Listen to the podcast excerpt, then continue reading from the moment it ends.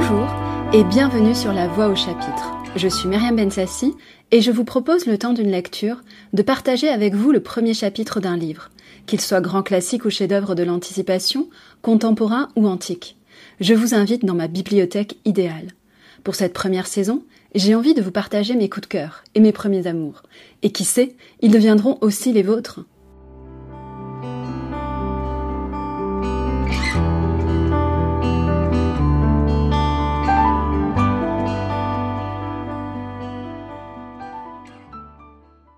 Pour ce tout premier épisode, ce n'est pas le premier chapitre d'un livre que je lirai, mais le dernier. Pourquoi? Car je ne pouvais rêver mieux pour commencer ce podcast que d'énoncer les droits du lecteur, et notamment celui de lire à voix haute. Voici donc, comme un roman, de Daniel Pénac. Le droit de lire à haute voix. Je lui demande. On te lisait des histoires à voix haute quand tu étais petite? Elle me répond. Jamais. Mon père était souvent en déplacement et ma mère beaucoup trop occupée. Je lui demande.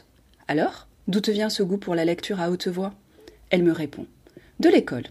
Heureux d'entendre quelqu'un reconnaître un mérite à l'école, je m'exclame tout joyeux. Ah, tu vois? Elle me dit Pas du tout. L'école nous interdisait la lecture à haute voix. Lecture silencieuse, c'était déjà le credo à l'époque. Direct de l'œil au cerveau. Transcription instantanée. Rapidité, efficacité.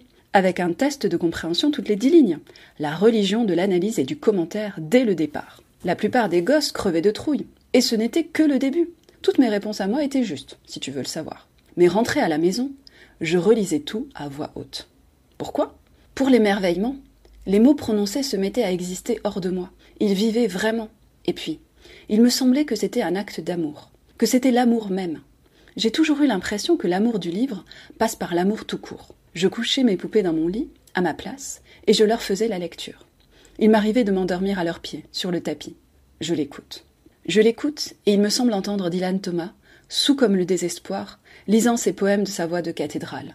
Je l'écoute et il me semble voir Dickens le vieux, Dickens osseux et pâle, tout près de la mort, monter sur scène, son grand public d'illettrés soudain pétrifié, silencieux, au point qu'on entend le livre s'ouvrir. Oliver Twist, La mort de Nancy.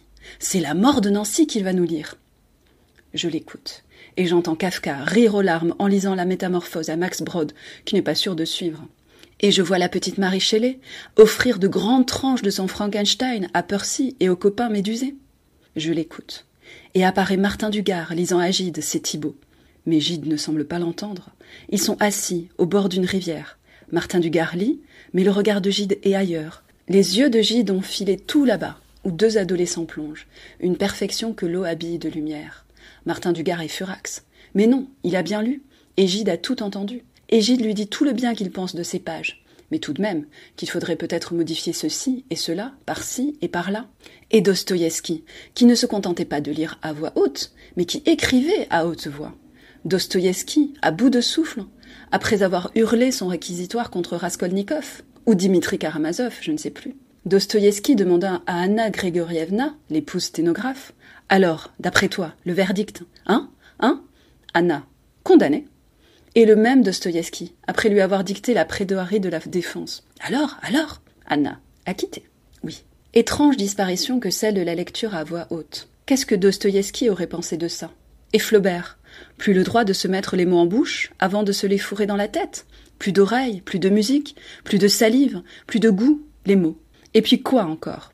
Est-ce que Flaubert ne se l'est pas gueulé jusqu'à s'en faire péter les tympans, sa Bovary? Est-ce qu'il n'est pas définitivement mieux placé que quiconque pour savoir que l'intelligence du texte passe par le son des mots, d'où fusent tous leurs sens? Est-ce qu'il ne sait pas comme personne, lui qui a tant bagarré contre la musique intempestive des syllabes, la tyrannie des cadences, que le sens, ça se prononce?